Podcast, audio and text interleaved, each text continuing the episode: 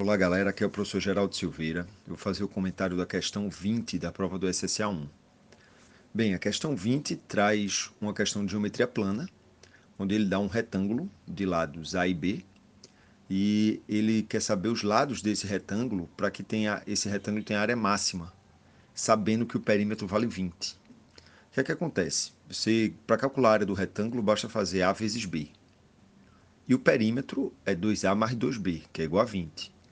Simplificando, você vai ter A mais B igual a 10, B igual a 10 menos A. Substituindo na área, que é A vezes B, no lugar do B você coloca 10 menos A, você obtém uma função quadrática, menos A ao quadrado mais 10A.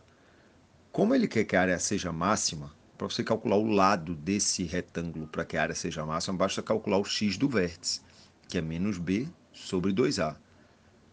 Jogando na fórmula menos B sobre 2A, você acha que o valor de A é igual a 5.